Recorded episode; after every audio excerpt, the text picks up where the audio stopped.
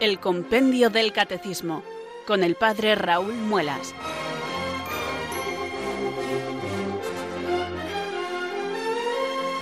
Muy buenas tardes, queridos oyentes de Radio María. Son las 4, las 3 en Canarias. Aquí comienza una nueva edición del programa El Compendio del Catecismo de la Iglesia Católica.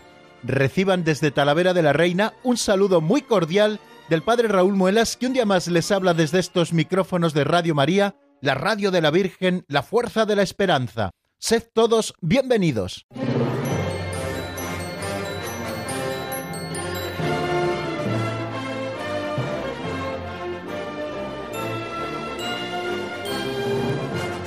¿Cómo se encuentran, queridos oyentes, todos preparados para este trabajo que nos espera en los próximos 55 minutos de radio?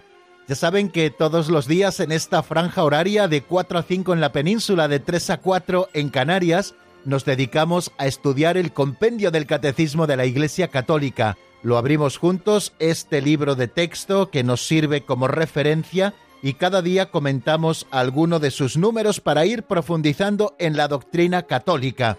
Lo hacemos siempre con ilusión y por eso le pedimos al Señor cada día que renueve nuestra ilusión por conocer mejor a Dios. Ya saben que el conocimiento nos lleva al amor y el amor nos lleva al seguimiento. Y este es el proceso que cada tarde queremos hacer con los números que nos tocan del compendio del catecismo. Saben que no espigamos el compendio, sino que hemos empezado por el número uno allá por el 8 de octubre del año 2018 y que número a número, paso a paso vamos avanzando y así hemos llegado hasta el número 254, que fue el que estudiamos ayer, y hoy, si Dios quiere, estudiaremos el número 255 y si también tenemos tiempo, ojalá así sea, nos asomaremos también al número 256. Espero que el Señor renueve en su corazón la ilusión por conocer mucho más sobre este primero de los sacramentos de la iniciación cristiana, que es donde nos encontramos en este momento.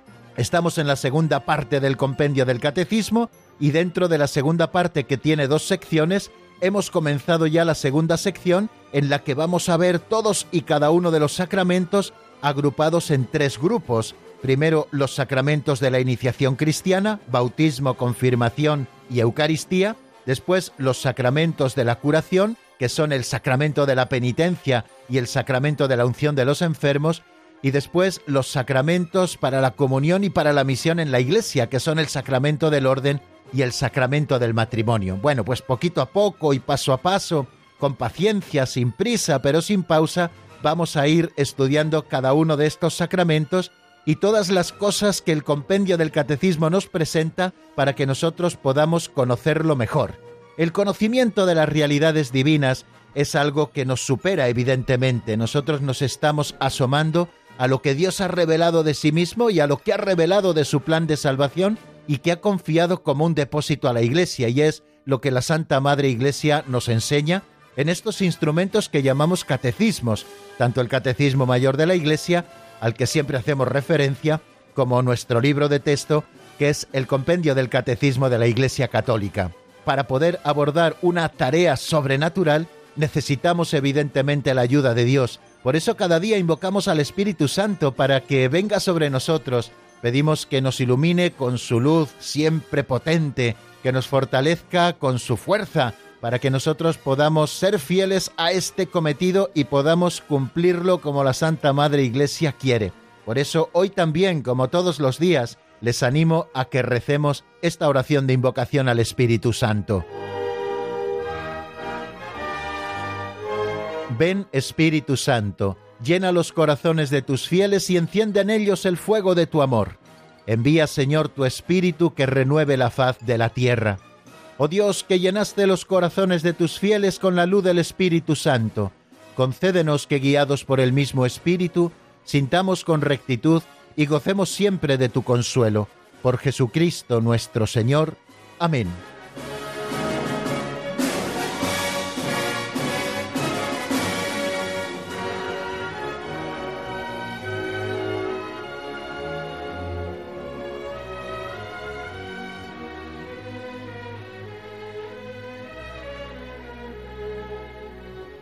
Bien amigos, y después de nuestro saludo inicial y de esta oración de invocación al Espíritu Santo, vamos a dar el salto al segundo momento de nuestro programa que titulamos Pinceladas de Sabiduría. Ya conocen todos los oyentes habituales por qué lo titulamos así, porque cada día tomamos prestada una de estas pinceladas publicadas por don Justo López Melús en un libro que se titula Pinceladas de Sabiduría, cada día tomamos prestada una de ellas, nos la lee preciosamente Alberto y después nosotros tratamos de hacer alguna reflexión a propósito de la misma con alguna de las ideas que allí aparecen para poder aplicar la doctrina que conocemos a nuestra vida concreta. Se tratan de catequesis prácticas que nosotros tratamos de desarrollar al comienzo de nuestro programa antes de introducirnos con el estudio serio de los números del compendio es más o menos eso que les he dicho tantas veces, un aperitivo catequético o un calentamiento catequético para luego hacer el ejercicio fuerte y potente y que ya estemos como preparados para hincarle el diente al compendio del catecismo. Bueno amigos, pues vamos a por la pincelada de hoy que se titula El Magis Ignaciano. También podríamos decirlo, mejor dicho, el Magis Ignaciano. Vamos a ver qué es lo que nos cuenta esta pincelada de sabiduría.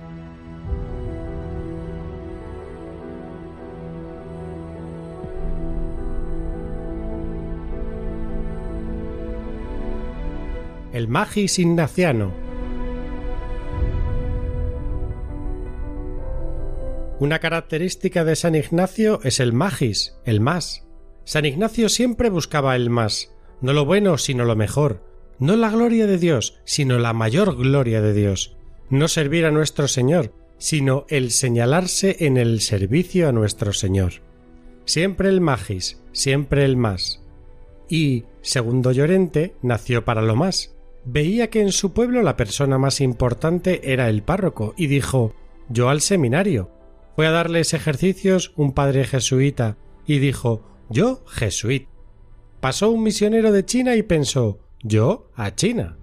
Pío XI habló de la difícil misión de Alaska y ya no se le quitó de la cabeza Alaska, Alaska, Alaska. Escribe el padre provincial y varias veces al padre general. Le dan largas él insiste y lo consigue. Se despidió de sus padres para siempre. No los volvió a ver. Desde Akulurak, el país de los eternos hielos, escribió crónicas maravillosas que influyeron poderosamente en sus lectores. Su padre al morir repetía Akulurak, Akulurak.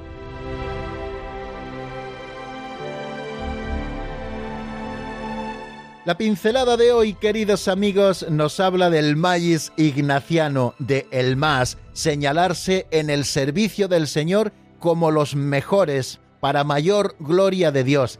Y esta es una característica que resalta don Justo de la doctrina de este gran santo del siglo XVI que tanto ha influido y que tanto sigue influyendo en la Iglesia, especialmente con sus ejercicios espirituales. Siempre nos pide señalarnos en el más algo así como dicen en los pueblos, no quedarse en las primeras matas. Recuerdo que esta expresión siempre me llamaba la atención porque me lo decía a mí mi madre, no, no quedarnos en las primeras matas como los labradores más perezosos, sino que sepamos profundizar siempre en el surco. Es una doctrina esta tan evangélica, queridos amigos, porque el Señor lo dijo a sus apóstoles, boga mar adentro, entra más adentro del mar, porque allí encontrarás la pesca mejor o entrar más adentro en la espesura del bosque, como nos sugería San Juan de la Cruz también en alguno de sus poemas. Esta es una constante en San Ignacio de Loyola, queridos amigos, y ha de ser una constante en todos los que nos queremos señalar por nuestra fidelidad al Señor. Decía que la doctrina de San Ignacio de Loyola se encuentra de una manera especial recogida en sus ejercicios espirituales, que como les decía, no solo no han pasado de moda, sino que cada vez se relanzan más y la Iglesia lo sigue recomendando, que procuremos todos los años reservar unos días, a los sacerdotes incluso nos dice que tenemos que hacerlo así, pero también lo recomienda a los fieles, que guardemos siempre unos días al año para podernos retirar y hacer estos ejercicios espirituales. Ya desde el comienzo de los mismos, San Ignacio nos invita a entrar con ánimo generoso, es decir, con ánimo y con liberalidad, con generosidad. Podríamos decir que estas actitudes que San Ignacio pide al ejercitante pueden ser actitudes que deben estar presentes siempre en la vida de todo cristiano. En primer lugar, el deseo de encontrar la voluntad de Dios en la disposición de la propia vida. Y ese deseo no es lo que yo quiero, sino lo que debo querer. No se trata tanto de lo que a mí me gusta, sino que hay que ganar la voluntad de Dios, es decir, encontrar la voluntad de Dios en la disposición de la propia vida.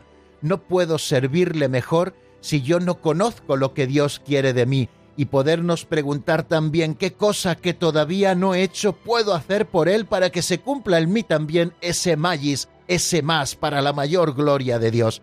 Esa es una primera actitud que nos pide San Ignacio de Loyola al comenzar nuestros ejercicios espirituales y es una actitud que debe acompañarnos siempre toda la vida, el deseo de encontrar la voluntad de Dios en la propia vida.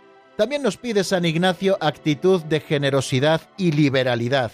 Esto quiere decir no contentarnos con lo justito, sino tener deseo de darlo todo, incluso aquello que es lo más profundo y valioso de mi persona, lo que San Ignacio llama mi querer y mi libertad, para encontrar el querer de Dios y asumirlo de tal forma que sólo haya un querer para los dos. Por eso tenemos que repetir muchas veces, queridos amigos, esa oración que hizo San Pablo una vez que se hubo caído del caballo en ese momento de encuentro con el Señor en el camino de Damasco. ¿Qué quieres que haga? decía San Pablo. Bueno, pues hacer muchas veces también, queridos amigos, eh, la entrega de mí mismo en manos de Dios. Señor, ¿qué quieres que haga? Esto solo ya vale mucho. Era lo que San Ignacio llamaba los santos deseos, que ya de por sí son salvíficos, aunque todavía no se hayan realizado. También San Ignacio de Loyola, teniendo a la vista este magis del que nos habla hoy eh, la pincelada de sabiduría, nos habla de ánimo, y ánimo podemos entenderlo como deseo de toda perfección. Como dice él en la notación 20, el que en todo desea aprovechar.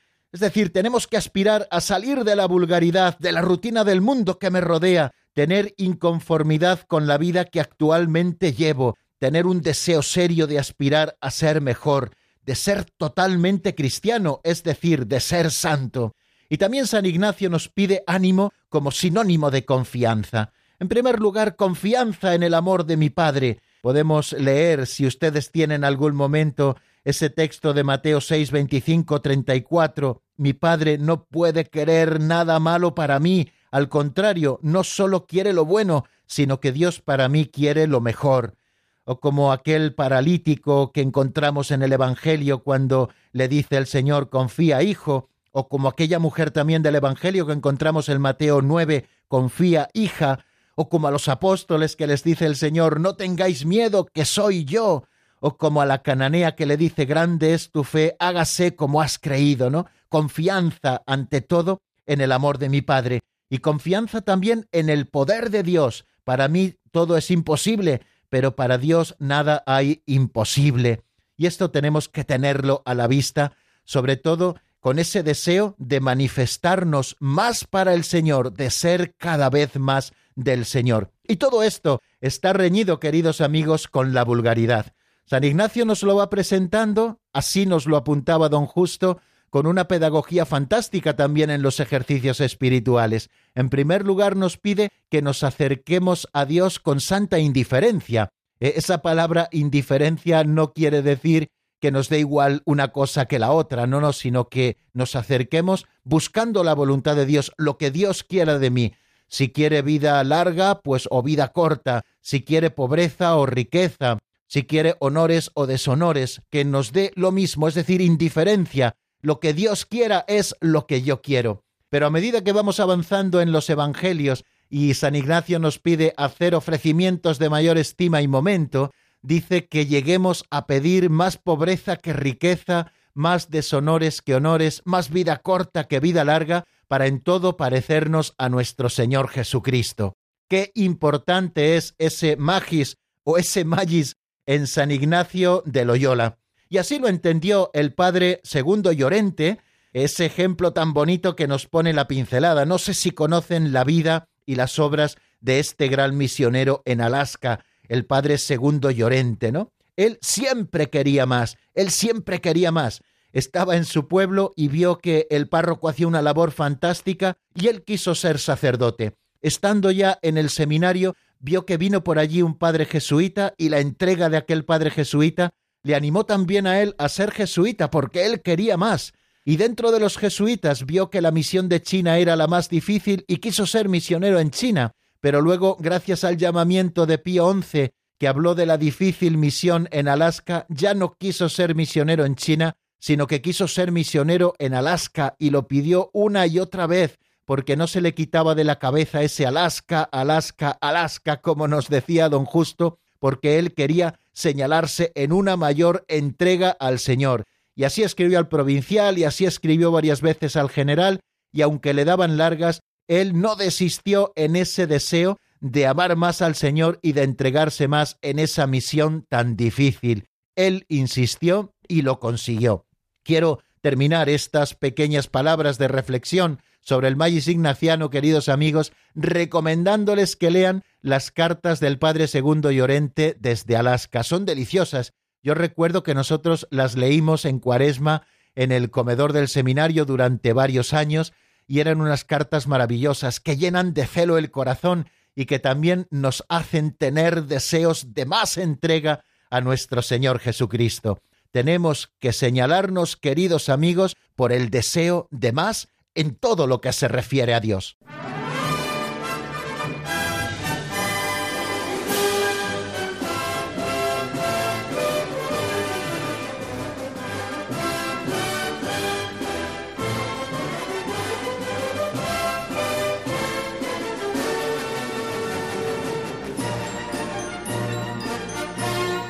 Y después de esta reflexión, queridos amigos, abrimos nuevamente el compendio del catecismo por la página 102, porque en primer lugar vamos a repasar lo que vimos en nuestro último programa y luego en la siguiente sección de nuestro programa vamos a seguir avanzando en nuevos números del compendio del catecismo para comprender mejor el sacramento del bautismo, que es el que estamos estudiando en este momento.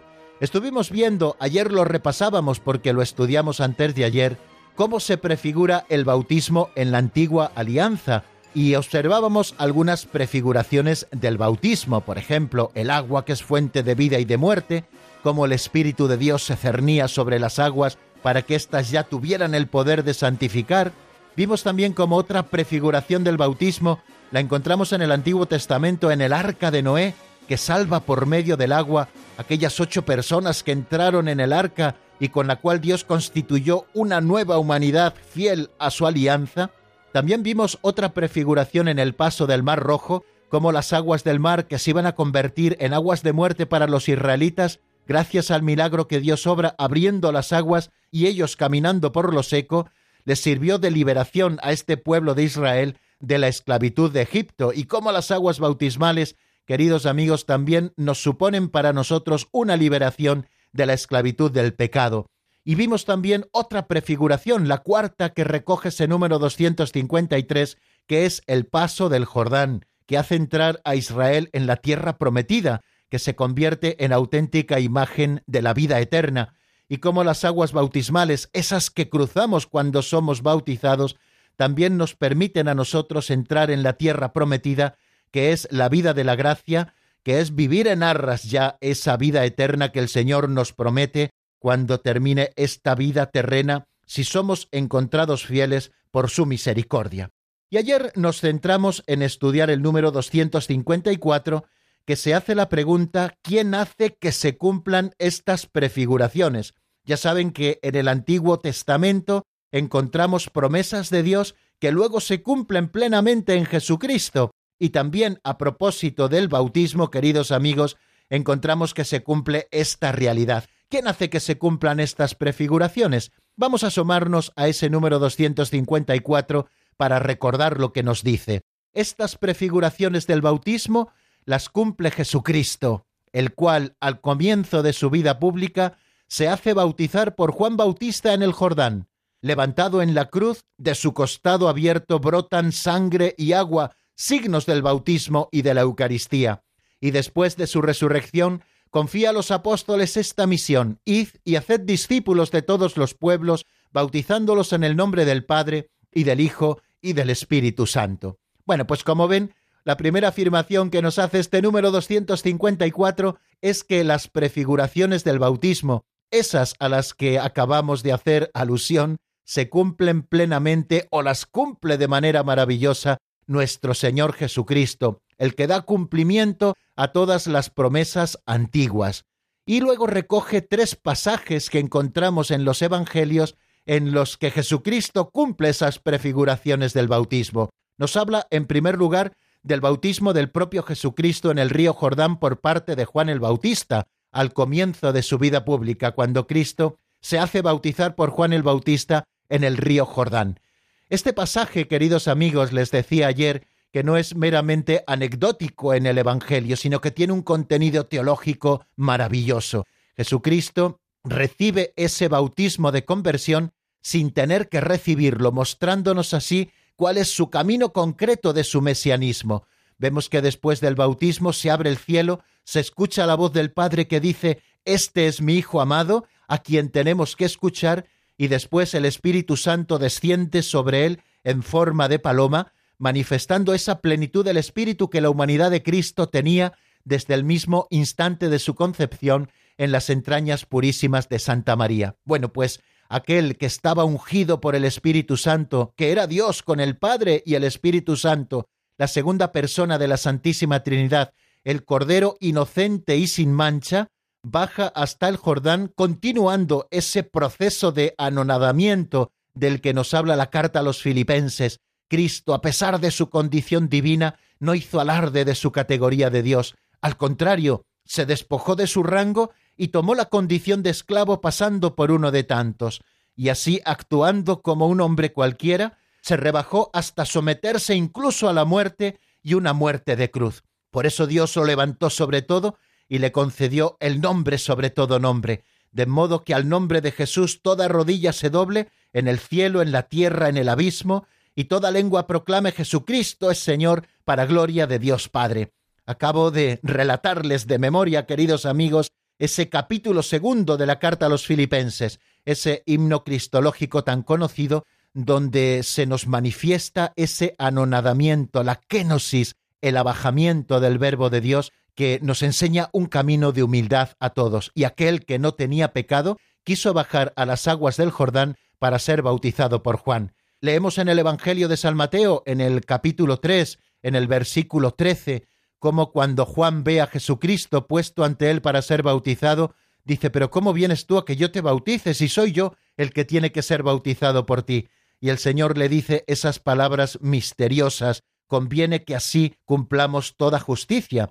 Y Juan bautiza a Cristo, que en ese momento manifiesta que carga sobre sí todo el pecado del mundo. Aquel que era inocente con su obediencia nos gana también nuestra inocencia, es decir, cargando sobre sí el pecado de todos nosotros, que ninguno de nosotros éramos inocentes salvo Él, y Él también quiere someterse a ese bautismo de conversión, santificando de esa manera con su presencia las aguas y prometiéndonos ya para todos esa salvación en un bautismo en agua y en Espíritu Santo. Hay que nacer del agua y del Espíritu Santo como el Señor le dice a Nicodemo y como hemos ido citando también estos días pasados, algo que encuentran en el capítulo tercero del Evangelio de San Juan. Bueno, pues en primer lugar, al hablarnos del cumplimiento de las prefiguraciones, nos habla este número 254 de ese pasaje en el que Jesús santifica las aguas del Jordán bajando a ellas y haciéndose bautizar por Juan el Bautista. El bautismo de Juan no es como el bautismo que luego inaugura Jesucristo. El primero es un anuncio del que se cumplirá después, pero Jesucristo quiere recibirle para inaugurar una nueva etapa, el comienzo de su vida pública, esa vida pública que terminará con su pasión, con su resurrección y con su ascensión a los cielos, donde Cristo nos merece la salvación a la que nosotros podemos acogernos por ese nuevo bautismo. También eh, nos habla de otro pasaje que encuentran en el capítulo 19 del Evangelio de San Juan. Levantado en la cruz, nos dice el número 254, de su costado abierto, del costado abierto de Jesucristo, brotan sangre y agua, signos del bautismo y de la Eucaristía. En ese momento que Jesucristo llama bautismo a su pasión. Tengo que pasar por un bautismo y qué dolor hasta que esto pase, no hasta que esto suceda. Jesucristo llama a su pasión bautismo también, un bautismo por el que Jesucristo pasa para merecernos, queridos amigos, esa redención que nos ofrece de manera generosa. Y San Juan es capaz de contemplarlo en ese pasaje en el que una vez que Cristo ya hubo muerto, nos hubo entregado su vida de manera generosa en la cruz, cuando ya parecía que nos lo había dado todo, dice que viendo que ya había muerto, uno de los soldados no le quebró las piernas, sino que con su lanza le traspasó el costado y al punto salió sangre y agua. Los santos padres han sabido interpretar siempre ese brote de sangre y agua del corazón abierto de Jesucristo como signos del bautismo y de la Eucaristía. La, el agua como signo del bautismo, la sangre como símbolo de la Eucaristía esa que nos regalaría y que nos traería el encuentro con Jesucristo y la configuración con Él, y por lo tanto la salvación que Cristo nos merece con su obediencia en ese bautismo de la cruz. Y después también este número 254 hace referencia a otro tercer pasaje que nosotros encontramos en el Evangelio de San Mateo en el capítulo 28, que es la misión que Cristo encomienda a la Iglesia, en primer lugar a sus apóstoles y desde ellos a toda la Iglesia. Id y haced discípulos de todos los pueblos, bautizándolos en el nombre del Padre y del Hijo y del Espíritu Santo. Jesucristo quiere que esa redención que nos ha merecido por su muerte y por su resurrección llegue también a todos los hombres, y les confía a los apóstoles una misión, la de ir por el mundo entero, predicando el Evangelio y a todo el que crea, bautizándole en el nombre del Padre y del Hijo y del Espíritu Santo. Una misión que los apóstoles cumplen a la perfección, una misión que luego transmiten a sus sucesores y estos obispos a sus sucesores y así hasta llegar a nosotros. Pero no solo los obispos, queridos amigos, tienen la misión de ir por el mundo entero predicando el Evangelio y bautizando a todos en el nombre del Padre y del Hijo y del Espíritu Santo, sino que esta es una misión que Cristo confía solidariamente a toda la Iglesia y que cada uno debemos cumplir según nuestra propia vocación en esta Iglesia Santa de Dios. Los sacerdotes colaborando con los obispos en esta tarea y también los fieles que han recibido el sacerdocio bautismal por esa configuración que supone el bautismo con Jesucristo, sacerdote, profeta y rey, también tienen la obligación de cumplir en la medida que les toca ese cometido, esa misión que Cristo confía a los apóstoles de ir por el mundo entero predicando el Evangelio y haciendo discípulos de todos los pueblos, conduciéndoles con su estilo de vida y también con su predicación al bautismo en el nombre del Padre y del Hijo y del Espíritu Santo, queridos amigos, que es lo único que puede salvarnos. Bueno, pues bástenos estas palabras para recordar lo que estuvimos tratando en el avance en el día de ayer el número 254, y ahora vamos a hacer un pequeño alto en el camino para escuchar una bonita canción que nos invita también a la reflexión sobre lo que acabamos de decir. Les propongo que escuchemos este tema de crónicas titulado Mi gran amor y que está sacada la canción del álbum Mi gran amor. Así que espero que les guste esta canción y después volvemos con nuevos temas.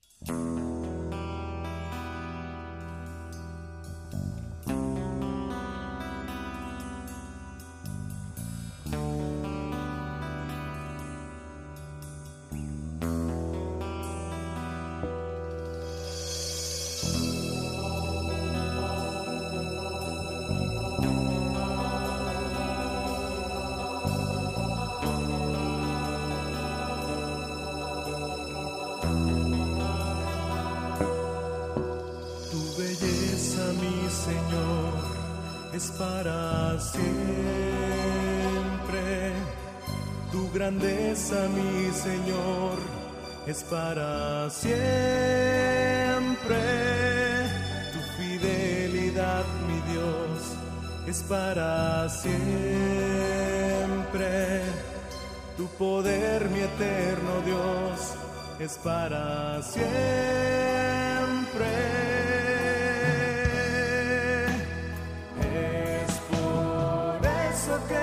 tú mi gran amor, el que siempre vivirá en mi corazón. Al que siempre cantaré, al que siempre le daré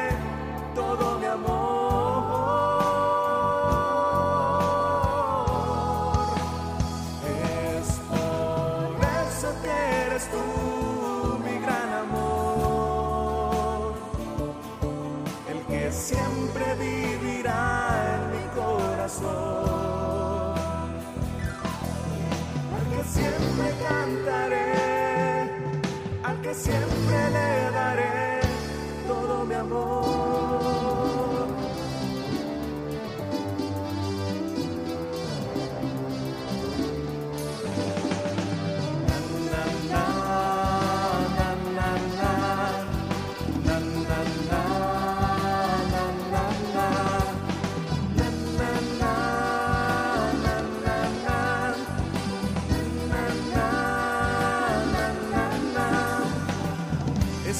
Sueños junto a ti, Señor. Contigo iré a donde quiera yo llegaré. Eres mi fuerza y mi protección. Eres mi rey, mi inspiración, mi todo.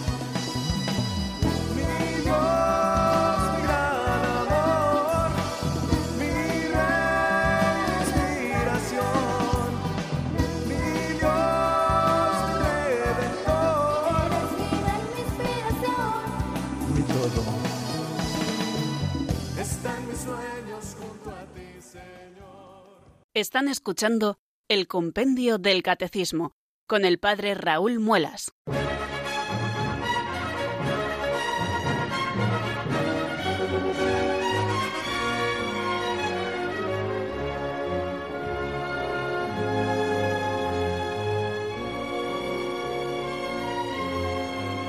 Continuamos, queridos amigos, en la sintonía de Radio María y como nos acaba de decir esta locución, les habla el padre Raúl Muelas desde Talavera de la Reina, como todos los días de lunes a viernes, en esta franja horaria que abrimos juntos el compendio del catecismo para buscar en él, como les digo tantas veces, la doctrina que nos salva, la doctrina católica. Bueno, pues vamos a afrontar un nuevo número, que eso es lo que nos va a ocupar en este cuarto momento, cuarta sección de nuestro programa. Seguimos avanzando en la doctrina. Si hemos estado repasando el número 254, ahora vamos a abordar el número 255, que espero que todos ustedes tengan delante. Se pregunta desde cuándo y a quién administra la Iglesia el bautismo. Y además eh, nos expresa el contenido de este número de una manera brevísima, en menos de dos líneas, nos responde a esta pregunta, ¿desde cuándo y a quién se administra el bautismo? Vamos a escucharlo en primer lugar en la voz de Marta Jara y después pasamos a explicarlo un poquito.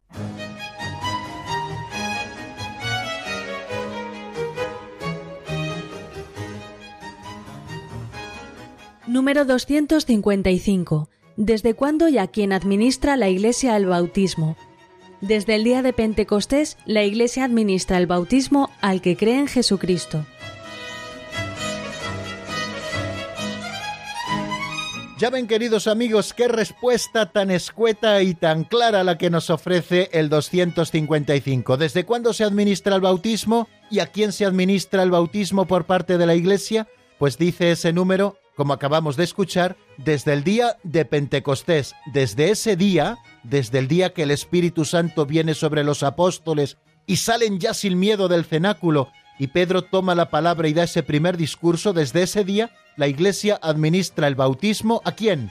Al que cree en Jesucristo. Es una premisa necesaria para poder recibir el bautismo, creer en Jesucristo. Aquel que crea en Jesucristo puede por tanto recibir el bautismo que le administra la Iglesia. Y esto sucede desde el día de Pentecostés. Vamos a ver, queridos amigos, cómo fue cuando se administró el primer bautismo en la Iglesia.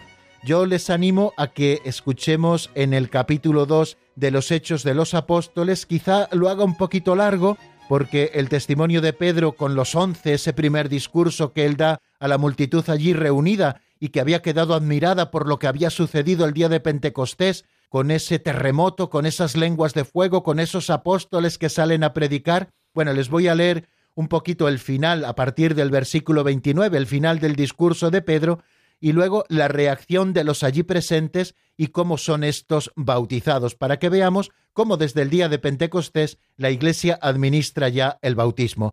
Vamos a ver lo que nos dice ese texto de los Hechos de los Apóstoles, capítulo 2. Leemos a partir del versículo 29 en el que Pedro está hablando y que ya lleva un rato hablando a los israelitas. Yo solo recojo el final de su discurso. Hermanos, permitidme hablaros con franqueza.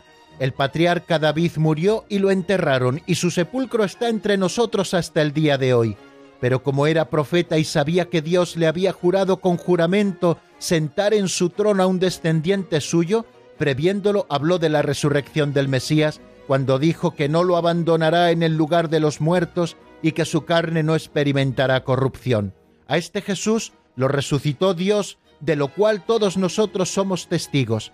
Exaltado pues por la diestra de Dios, y habiendo recibido del Padre la promesa del Espíritu Santo, lo ha derramado esto es lo que estáis viendo y oyendo, pues David no subió al cielo, y sin embargo él mismo dice, Oráculo del Señor a mi Señor, siéntate a mi derecha y haré de tus enemigos estrado de tus pies. Por lo tanto, con toda seguridad, conozca toda la casa de Israel que al mismo Jesús, a quien vosotros crucificasteis, Dios lo ha constituido Señor y Mesías.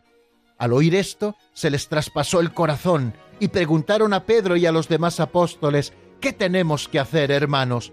Pedro les contestó, convertíos y sea bautizado cada uno de vosotros en el nombre de Jesús el Mesías para perdón de vuestros pecados, y recibiréis el don del Espíritu Santo, porque la promesa vale para vosotros y para vuestros hijos, y para los que están lejos, para cuantos llamare así el Señor Dios nuestro. Con estas y otras muchas razones dio testimonio y los exhortaba diciendo, Salvaos de esta generación perversa. Los que aceptaron sus palabras se bautizaron y aquel día fueron agregadas unas tres mil personas.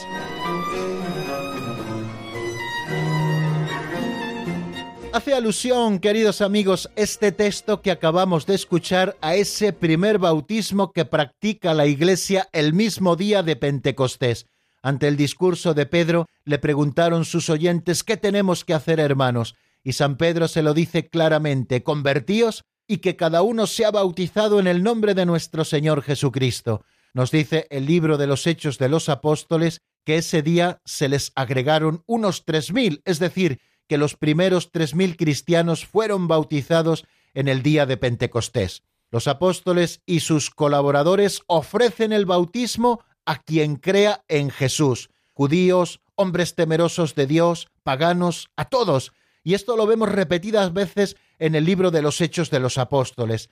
Lo vemos en Hechos 2.41, como acabamos de ver. Lo vemos también en el libro de los Hechos, en el capítulo 8, del 12 al 13. Lo vemos también en el libro de los Hechos, en el capítulo 10, 48. Lo vemos también en el capítulo 16, en el versículo 15. Por lo tanto, aparece siempre el bautismo ligado a la fe.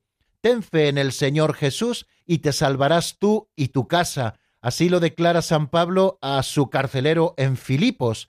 Y el relato continúa, el carcelero inmediatamente recibió el bautismo, él y todos los suyos. Si quieren pueden encontrar este pasaje en los Hechos de los Apóstoles capítulo 16 versículos del 31 al 33.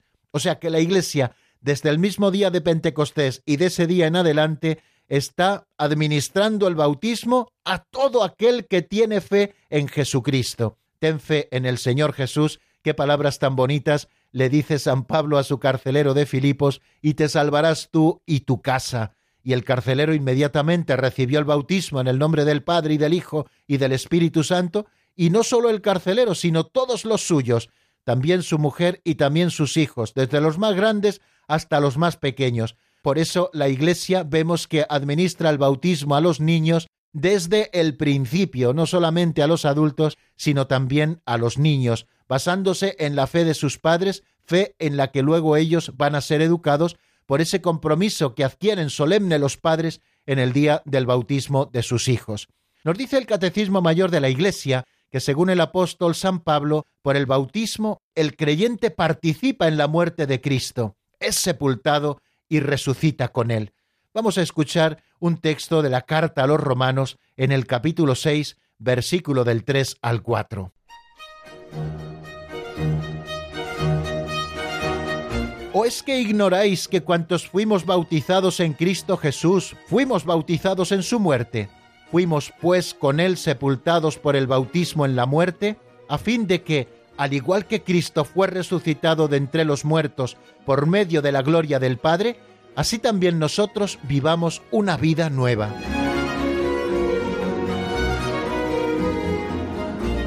El bautismo, pues, queridos amigos, es un baño de agua en el que la semilla incorruptible de la palabra de Dios produce su efecto vivificador. San Agustín dirá sobre el bautismo las siguientes palabras. Se une la palabra a la materia y se hace el sacramento, ¿no? Pues qué cosas tan bonitas, queridos amigos, estamos repasando a propósito de ese breve número 255. ¿Desde cuándo y quién administra la Iglesia el bautismo? Pues lo administra desde el día de Pentecostés a todo aquel que cree en Jesucristo, como hemos visto, queridos amigos, en estos ejemplos de los hechos de los apóstoles. No explicamos más de este tema y vamos a dar un saltito al número 256. Hoy, queridos amigos, no vamos a abrir los teléfonos a sus preguntas, discúlpennos, mañana, si Dios quiere, sí lo haremos, así que les ofrezco en este momento una nueva canción para que repasemos lo que hemos estado viendo y después continuamos con el número 256. La canción que les ofrezco, al menos unos compases, es de Esther Hernández y se titula En las manos de Dios. Espero que les guste.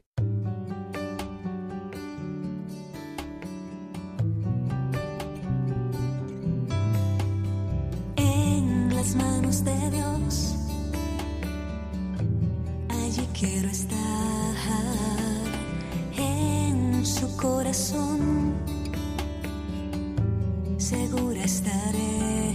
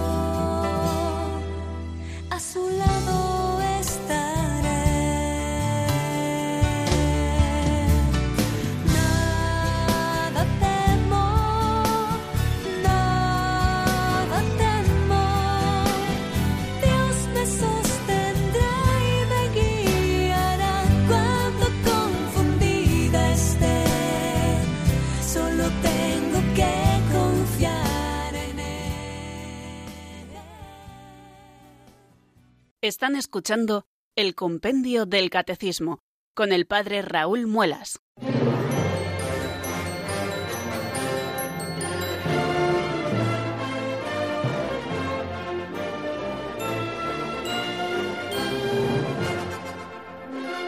Pues continuamos, queridos amigos, en la sintonía de Radio María y vamos a dar ese salto al número 256 que se pregunta en qué consiste el rito esencial del bautismo. Ya hemos hablado de ello en días precedentes, explicando un poco el rito, haciendo esa catequesis mistagógica de los signos que contemplamos cada vez que nosotros asistimos a un bautismo, pero creo que tenemos que volver sobre ello en este número 256, en que, como les he dicho, el compendio del catecismo, nuestro libro de texto, se pregunta en qué consiste el rito esencial del bautismo.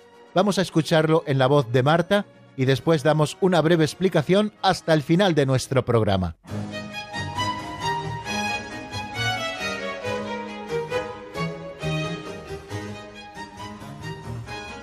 Número 256. ¿En qué consiste el rito esencial del bautismo? El rito esencial del bautismo consiste en sumergir en el agua al candidato o derramar agua sobre su cabeza mientras se invoca el nombre del Padre y del Hijo y del Espíritu Santo.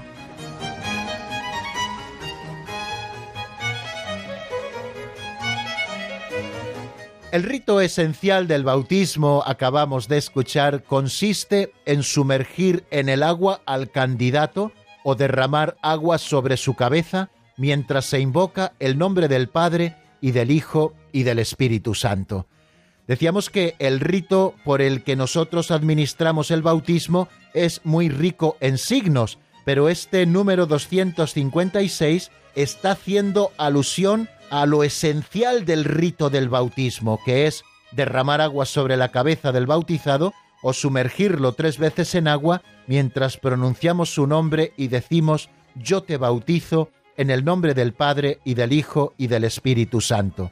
Creo que es bueno, queridos amigos, que nos centremos en este rito esencial del bautismo, en primer lugar, para que todos sepamos bautizar, algo que quizá generaciones anteriores sí que sabían y que nosotros hemos perdido quizá un poquito ese sentido de que en cualquier momento, en peligro de muerte, todos podemos ser ministros del bautismo de una persona que lo desea y que no encuentra un ministro ordinario para ser bautizado, siempre y solo en esa situación de peligro de muerte, ¿no? Bueno, pues ¿cómo se bautiza?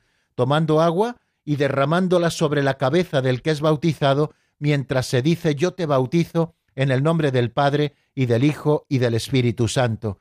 ¿Cuántas veces, ahora quizá menos, porque gracias a Dios no hay tanta mortalidad infantil, pero cuántas veces en años precedentes las comadronas, por ejemplo, las propias enfermeras en los hospitales, sabían bautizar y a niños que nacían y que no eran viables y que iban a morir unos minutos después de haber nacido, ellas mismas les bautizaban en el hospital y luego se extendía también la partida de bautismo de ese niño, de ese feto que había nacido vivo, porque había sido bautizado y por lo tanto era hijo de Dios. Todos seguramente conozcamos, queridos amigos, pues algún ejemplo de esto que estamos diciendo. Y no está de más y yo aprovecho siempre cuando los padres vienen a bautizar a sus hijos a explicarles bien cómo se hace el rito del bautismo y decirles que el ministro ordinario es el obispo o el sacerdote o el diácono, pero en caso de extrema necesidad, es decir, solo en caso de peligro de muerte, cualquiera de nosotros puede ser ministro del sacramento del bautismo siempre y cuando quiera hacer lo que hace la Iglesia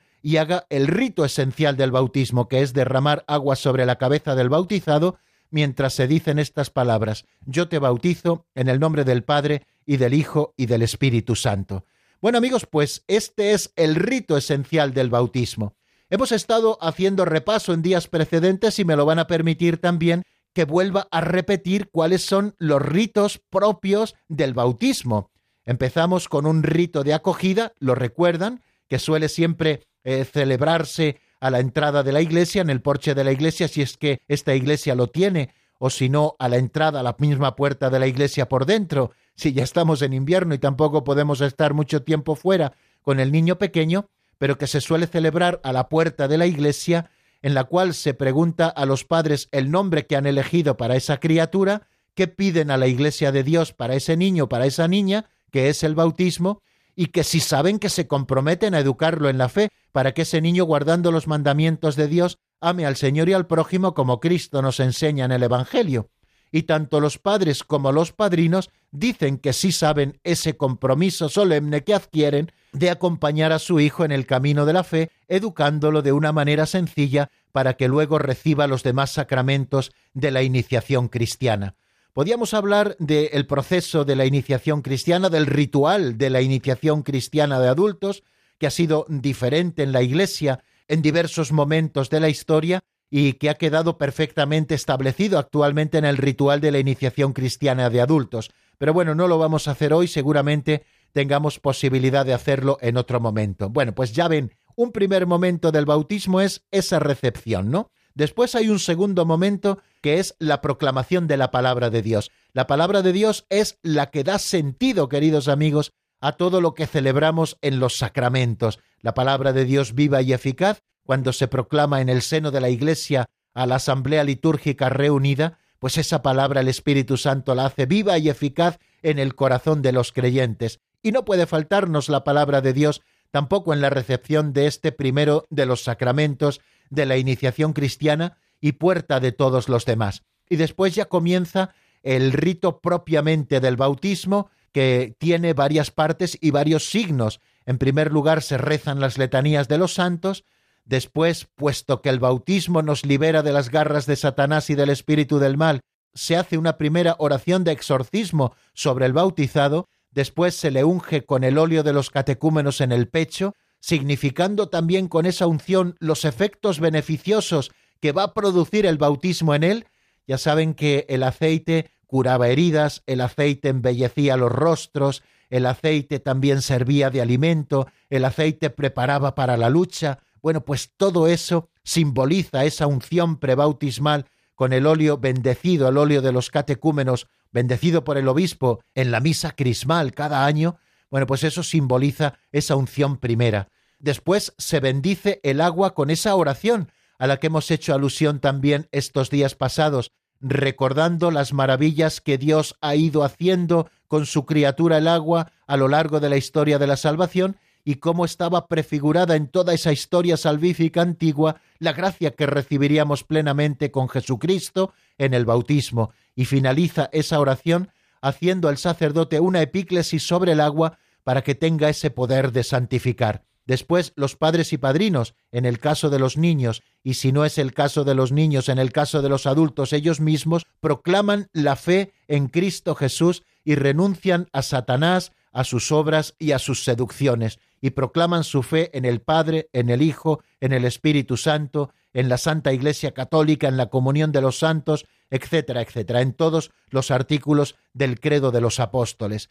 Y después de profesar la fe, se produce el rito central al que hace alusión este número 256, que puede hacerse de dos maneras, tal y como vemos reflejado en ese número, sumergiendo en el agua al candidato por tres veces, es decir, el bautismo por inmersión, yo te bautizo en el nombre del Padre y del Hijo y del Espíritu Santo, sumergiendo y sacando por tres veces al candidato de las aguas, o bien derramando agua sobre la cabeza, que es lo que llamamos el bautismo por infusión, es decir, por derramamiento de agua sobre la cabeza, siempre mientras se invoca al Padre, al Hijo y al Espíritu Santo. Y después de ese momento central de la celebración, vienen otros ritos complementarios. Después del bautismo se le unge al bautizado en la coronilla con el crisma de la salvación, con ese aceite consagrado por el obispo en la misa crismal, un aceite mezclado con aromas que recibimos en los tres sacramentos que sólo pueden ser recibidos una sola vez, el bautismo, la confirmación y el orden sacerdotal, y esa unción posbautismal con el crisma de la salvación ya está confiriendo el Espíritu Santo al bautizado. Luego, en el caso de la Iglesia Latina, hay una segunda unción, que es la unción que se hace el día de la confirmación con la plenitud del Espíritu Santo. Bien, bueno, pues se hace esa unción posbautismal, después se le pone una vestidura blanca al que ha sido bautizado, signo de la dignidad de cristiano recién estrenada, después se le entrega una vela encendida al padrino, para que padres y padrinos alienten la fe de ese niño y ese niño o ese adulto camine como hijo de la luz, puesto que ha sido configurado con Cristo, que es la verdadera luz del mundo, después puede hacerse un rito optativo que es el del efetá, se dice así estas palabras al oído, como hizo Jesucristo con aquel sordo de nacimiento, para que esos oídos puedan abrirse a recibir la palabra de Dios y a comprenderla en el corazón por la fe, y después se reza el Padre nuestro, la oración que Cristo nos enseñó, y se termina con una bendición solemne. Bueno, pues esta es una mistagogia, queridos amigos, del rito del bautismo, sin olvidar nunca en qué consiste el rito esencial del bautismo. Dentro de toda esta ritualidad hay un momento esencial que no puede faltar nunca, que consiste en sumergir en el agua al candidato o derramar agua sobre su cabeza mientras se invoca el nombre del Padre y del Hijo y del Espíritu Santo. Pues bien amigos, no nos queda tiempo para más. Me despido hasta mañana si Dios quiere, que a las cuatro en punto aquí estaremos, a las tres en Canarias, para abrir nuevamente el compendio del catecismo, repasar todas estas cosas y seguir profundizando en este primero de los sacramentos de la iniciación cristiana. La bendición de Dios Todopoderoso, Padre, Hijo y Espíritu Santo, descienda sobre vosotros y permanezca para siempre. Amén. Hasta mañana si Dios quiere, amigos.